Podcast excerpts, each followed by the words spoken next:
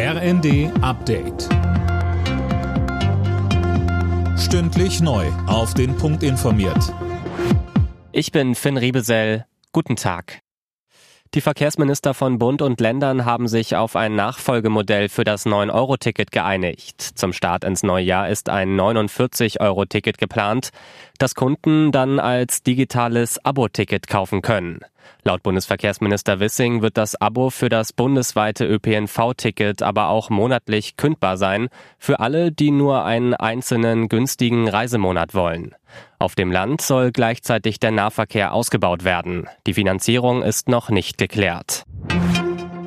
Die Frist für die Abgabe der Grundsteuererklärung wird um drei Monate verlängert. Das haben die Finanzminister von Bund und Ländern entschieden.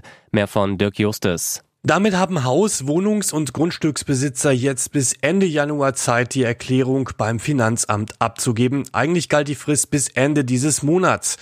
Bei der Erstellung hat es aber erhebliche Probleme gegeben. Steuerberater und Finanzbehörden sind derzeit überlastet und gegenwärtig gibt es auch andere Sorgen und Aufgaben, um die wir uns kümmern müssen, meint Bundesfinanzminister Lindner. Die mutmaßliche Drahtzieherin hinter der geplanten Entführung von Gesundheitsminister Lauterbach ist in Sachsen festgenommen worden. Das hat die Bundesanwaltschaft mitgeteilt. Zusammen mit anderen soll die Frau geplant haben, die Bundesregierung zu stürzen.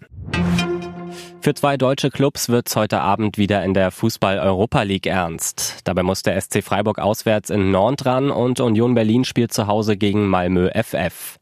Außerdem hat der erste FC Köln in der Conference League ein Auswärtsspiel bei Partizan Belgrad.